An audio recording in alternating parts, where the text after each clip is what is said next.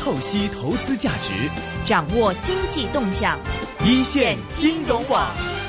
不同的企业获得贷款的能力是不一样，即使是考虑到市场经济中啊应该影响获得贷款能力的一些因素以后，啊剩下来的因素里面还有一些是是应该说是中国比较特殊的一些一些因素，所以这个呢啊我们啊从这个里面我们得出一个一个一个结论，就是不同企业它获得贷款难度的差异不仅仅是市场因素。还有一些其他的因素，这样一个发现是和我们的特惠模式是是是是是吻合的，但是和 GDP GDP 锦标赛的模式呢是不吻合的，这是一个啊一个发现。第二个啊，这是人们常说的，就是啊不同所有制的企业，它获得贷款的能力不一样。那么，如果不同所所有制的企业获得贷款能力不一样。容易获得贷款的那些企业，即使投资回报不高，他也会去投资，因为他容易比较容易拿到贷款。那么那些不容易获得贷款的企业，他只有当投资回报比较高的时候，他才会去投资，否则他他他没办法，他的投资的资源很有限，他只能去投最啊盈利最性最强的这些这些项目。那么我们啊，这是啊，我们做的一个一一些呃分析，主主要是我的合作者做的，他们啊发现呢啊，用工业企业数据，九八年到零七年之间工业企业数据，他们也是控制了很多因素，考虑了各种各样的啊可能出现的这种扭曲，然后最后是发现啊，民营企业它的平均的资本生产率呢。啊，要比这个国有企业高百分之一百左右，啊，差不多百分之一百二百呃一百二十这样子，而改制了以后的国有企业和没有改制的国有企业相比啊，这个啊投资回报率呢高百分之二十到四十，所以不同的企业不同所有制的企业它投资回报率是不一样的，那说明他们获得贷款的。投资回报率低还能获得贷款，那就说明他获得贷款比较容易，啊，所以不同的企业获得贷款能力确实是是不一样的。所以我们刚才说我们的特惠模式和 GDP 锦标赛模式它有不同，其中的一个表现是不同的企业它获得资源的能力不一样。那么我们刚才提供了一些证据，呃，说明了，确实是不同企业获得资源的能力是不一样的。刚才呢，我是跟大家描述了一下啊，我们认为啊，这个中国经济发展的这个制度的模式是什是什么？我们给它起了一个名字叫特惠模式。当然了，这是大这没有呃，这里面啊，特惠我们刚才说了有它的好处啊，也有它的问题啊，这是一个啊一个啊不代表任何价值判断的一个东西。刚才我们讲到特惠模式在一定条件下，在普惠的制度很不完善的情况下，如果没有特惠，企业就不会去投资。在这样的条件下呢，特惠制度它可以起到促进经济增长的作用。但问题是，它这样的促进经济增长的作用是会永远的持续下去呢，还是说只是在一定条件下它能够起到这样的促进作用？像这个条件不成不成立了，环环境变了，是不是它就成为从一个推动力变成了一个一个阻力？这是我们需要考虑的问题。同样的一个制度背景，同样一个制度基础，它可以在一定的阶段起到助力的作用，在另一个阶段呢，成为阻力的起到阻力的作用。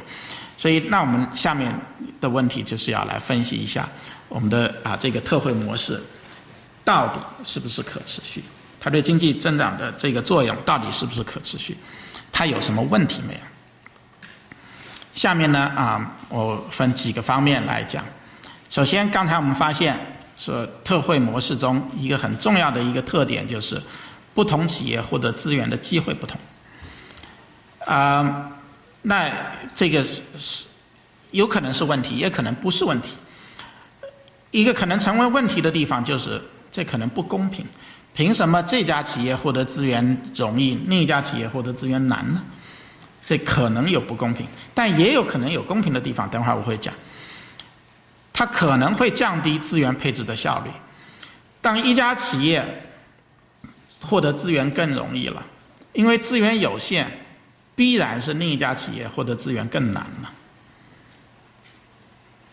那么，当地方政府为某一些企业提供特惠的时候，另一些企业它就变得面临的困难就会更大。我把土地都给了特惠对象，剩下来的能跟非特惠对象的企业用的就少了。我把资金都引向特惠对象，其他的企业能获得的资金就少了，他们获得资金的成本就低就高了。我把劳动力都引向特惠对象，其他企业能获得劳动力的机会就少了，他们使用劳动力的成本也就高了。所以，当你对企业提供不同的资源获得资源机会的时候，就必然有一些企业，它。获得的资源挤出了另外企业可以获得的资源，所以呢，可能造成这种效率的啊低下。如果这企业效率都一样高，为什么你这家企业多投资，这家少投资呢？或者甚至是这家企业效率高，这家企业效率低，效率低的企业反而获得了投资，效率高的企业不没有获得投资，那么效率就有问题。所以啊呃，就是。不同企业获得资源的机会不同呢，它可能会降低资源配置的效率，是可能。如果特惠对象并不是效率较高的企业，那么资源配置效率的负面影响就更大。我刚才说了，如果你特惠支持的对象它的效率比较低，而没支持的那效率更高，那你显然是不应该啊支持这个效率低的企业。所以啊，而且这样也更不公平。啊，支持效率低的企业也就更加不公平。那么会不会出现这样？呃，那么这样的问题是有，它会不会变得更加严重？啊，我我我们认为，随着经济的发展，这样的问题会变得越来越严重。第一原因是，第一个原因是，啊，当地方政府选择特惠对象的时候，它有激励选择好的。效率高的特惠对象，问题是越来越难以做到。当你经济还处于追赶阶段的时候，当然我们现在仍然处于追赶阶段，但是二十年前，我们很清楚我们要做什么。二十年前，我们只要看看日本、韩国过去做什么，我们说我们比他们落后二十年、十年，然后我们看他们二十年前做什么，十年前做什么。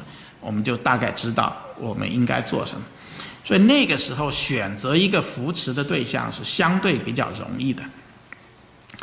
随着你经济越来越发展，你跟技术领先的国家之间的差距越来越小，你要再去这样做就变得越来越难了。你靠近前沿近了，你要再去复制别人的成功经验，就变得越来越难。这是啊，这是大家所有的追赶型经济都不可避免要遇到的问题。除非它不成功，永远是在追赶，永远永远赶不上。只要你缩短了和前面的这些前沿国家的距离，你向他们学习的能力，呃，就学习的空间就越来越小。所以啊，我们刚才说，如果特惠对象不是效率较高的企业。这个特惠制度、特惠模式，它问题就比较大。而随着经济的发展，你越来越难以选择效率比较高的，你越来越难以分别哪一家企业效率高，哪一家企业的潜力大，哪一家企业潜力小。所以这是这是一个问题。第二个，随着经济发展，本来效率更高的特惠对象，可能效率不再更高了。等会儿我会讲一个啊，会花比较多的啊时间来讲。基础建设的投资，我认为基础建设的投资本来是社会价值非常大的，但是到了一个阶段，当你投资过度了，可能它就不再是有那么高的社会价值。这是啊，这是随着经济的发展才会有这样的情况。第三啊，所以这两个啊因素都导致随着经济的发展，特惠模式的效果可能会越来越差。那么下面呢？我们看一下基础建设的投资的这个例子。在呃我我国经济发展的早期啊，我认为啊对经基建实行特惠是有效率的。啊，有几个原因。第一是基础建设的社会回报，它可能高于投资者的个人回报，所以呢，投资者呢，本来整个从整个经济的角度来看，我们应该投很多很多基础建设，但是因为投资者他不能收到所有的回报，有一些社会的回报他是不能够啊内化的，所以这时候呢，投资者的投资积极性呢不是那么强。所以呢，啊，应我们应该去啊，去去补助啊基础建设的投资。所以那个早期啊，对基建实行特惠是有效率的。除了这种投资回报上的差别，它基础建设呢，它还会产生其他的啊社会价值。就是基建它创造很多农民工就业，基建它创造的就业很多是建筑业的，而建筑业的员工呢，大部分是农民工。在农村有大量剩余劳动力的时候。你能把农民工给他们创造更多的就业，就是一个很有社会价值的事儿。但是当农民工基本上都已经就业了，已经有了民工荒了，你再去把他们从其他的行业吸引到建筑业，可能那就是另外的问题。所以在经济发展的早期，有剩余劳动力的时候，基础建设的投资，它它是有两个方面创造了社会价值，一个是它。使得其他的企业效率更高了。第二个，它为农民工创造了更大的就业，更多的就业。但是随着经济的发展，啊，情况可能就变了。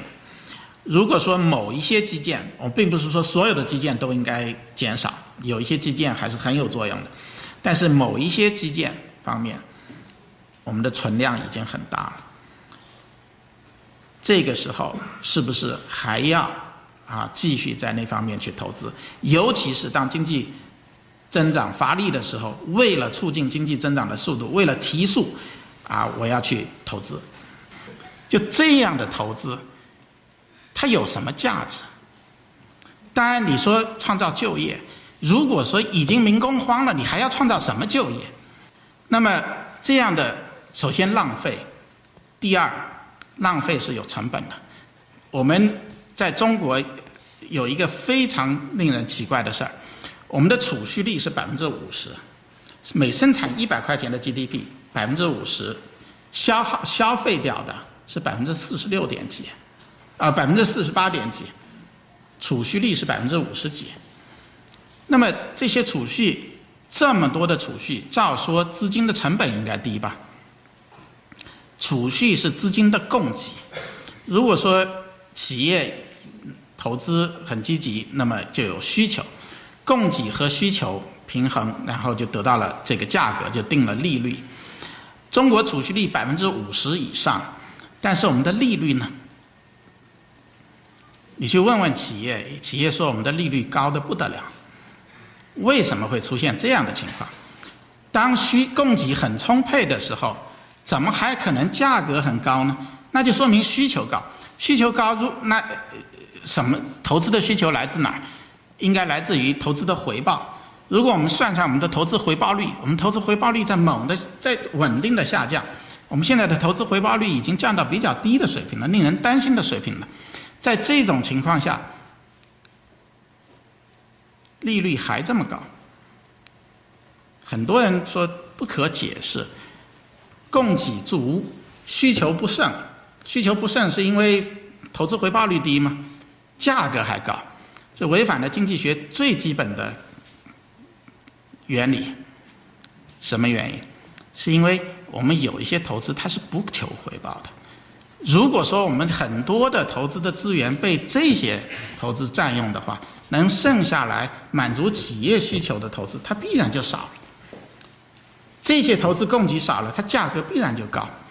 所以就是在。我们现在的这个情况下，企业还面临这么高的投资成本的情况下，我们还拼命的去，如果我们还去继续建这样的桥，那真是犯罪。劳动力，企业都抱怨说，前一段呃前一段时间有一个调调做调研的企业去做调研，发现企业抱怨最多的是劳动力成本增长太快。我们呃初级劳动力的工资增长每年平均百分之十二，那确实是对，这是连续好多年，呃，从零八年以后到现在，那么这么快的工资的增长，劳动力速的成本的增长速度，对企业来说，它是很难去适应的，很难去调整的，也是很难去负担的。那么为什么劳动力变得这么贵呢？为什么劳动力变得这么贵呢？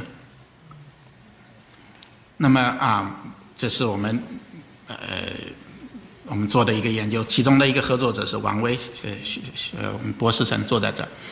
那么我我们就看刚才讲的这个故事，从零八零七年到现在，我们的投资的结构的变化。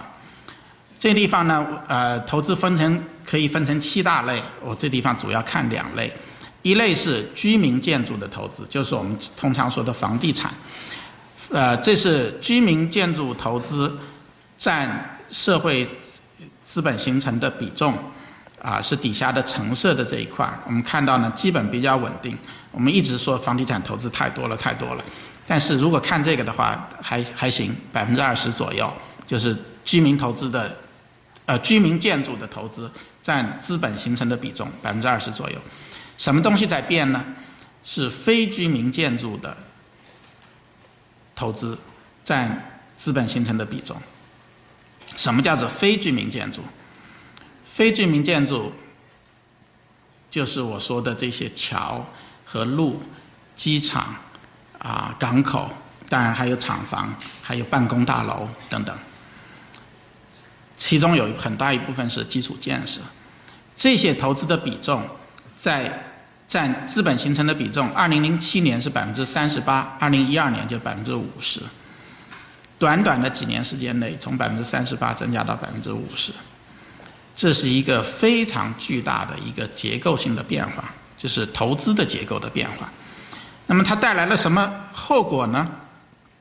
如果我们用这样一个模型，啊，我们说假这地方之所以有这么多投资，这地方的投资回报率高。而是因为这个地方的投资呢，很多是得到补助的。那么，如果我们把经济分成两部分，一部分是被补助的行业，这个做基础建设的投资、非居民建筑的投资，它主要创造什么就业呢？它创造建筑业的就业。建筑业呢，主要是初级劳动劳动力，然后其他的行业啊，就除了这些以外的其他行业。他们呢，除了使用初级劳动力，还使用啊其他的劳动力。左边这个行业因为得到了补助，大量的投资，我们刚才说占的比重从百分之三十八增加到了百分之五十。然后呢，它也创造了大量的初级劳动，它创造了大量的对初级劳动力的需求，使得初级劳动力的工资涨得很快。这是我们观察到的，从零八年到现在啊，初级劳动力的工资增长的速度要高于啊啊。一般的劳动力的增长的啊工资增长的速度，然后这样的投资它造出的挤出效应，一方面使得其他的地方投资成本更高了。刚才我说的，在中国这么高的储蓄率的情况下，资本成本利率还这么高，这是一个原因。第二，初级劳动力工资增长快，它使得别的地方的用工成本增加，也使得别的地方。他赚钱更难，所以他也不愿意去投资了。资金也贵，劳动力也贵，那他自然就就不愿意去投资。所以对教育水平较高的劳动力的需求就可能不足。我们看到现在的劳动力市场，我们说有有就业的压力，如如果说有也有一些，那么它是一个结构性的。对于低端的劳动力，绝对没有就业的问题。是，是是是劳动力不足的问题，而是对大学毕业生这一块是是有找工作比较困难的问题。那么啊，当然这是故事，我们也要找一些证据啊数据来支持我们的这个理论。我们发现呢啊，二零零八年以后啊，教育水平较低的劳动力工资增长的速度要比平均的工资增长速度更快。而使用教育水平比较低劳动力的这些行业中，企业增加值的增长速度也比较快。为什么这要要第二点呢？啊，有人说，之所以零八年之后这个呃初级劳动力的工资增长快，啊，大学生就业难，是因为大学生大学扩招造成的。嗯，毕业了这么多大学生，哪来这么多工作给他们？那么自然就他们工资增长慢，这也是一个听上去很有道理的一个一个解释。但是呢，跟我们的数据是不吻合的，是因为如果说大学毕业生的供给增加了很多，它的供给增加了多，造成了它的价格，它的劳动力价格增长的慢，那么雇佣这些大学生的行业应该增长的很快。他们发现，他们雇佣劳动力变得不那么贵了，所以他们应该发展的很快。但是我们发现正好相反，我们发现正好相反，是雇佣劳动力教育水平比较高的劳动力的那些行业，它的增加这这些行业里面，企业的增加值的增长速度比较低，而雇佣初级劳动力的这些行业中，这个增加值增加的比较快，所以。这个工资增长的差距不是因为大学扩招造成的，而是因为我们的投资结构造成的。啊，使用教育水平比较低的劳动力较多的行业，啊，使用教育水水平比较低的劳动力较多的行业中，企业的投资回报率比较低。那么这些前面说它这地方的工资增长的比较快，它的增长速度也比较快。一种解释说这个这些行业很盈利。它的发展前景特别好，所以呢，他去大量的投资、大量的扩张、大量的雇佣人。他们发现不是，他这些地方它的公投资回报率是低的，并不是因为它赚钱这个地方增长，而是它跟别人比，它并不是那么赚钱，它还增长快。那这就是结构性的，就是就就是这种效率的问题。所以我们刚才讲啊。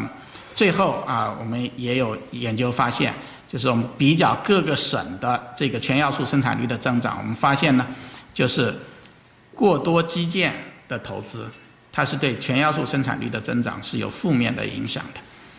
所以在一般的国家都是说基建不够，基础建设不够。我想全世界大部分国家都是这样，但是全世界大部分国家中没有几个像中国这样这样的情况的。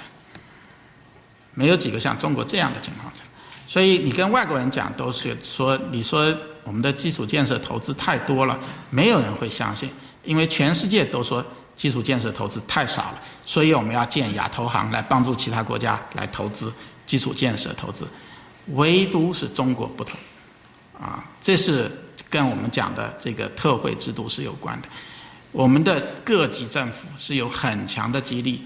来为基础建设提供特惠，有很强的激励为基础建设特提提供特惠，它造成刚才我们说这种特惠，如果在早期基础建设投资非常稀缺啊非常稀缺，这样的特惠是是有效率的，但是现在情况变了，这样的特惠就不再是有效率的。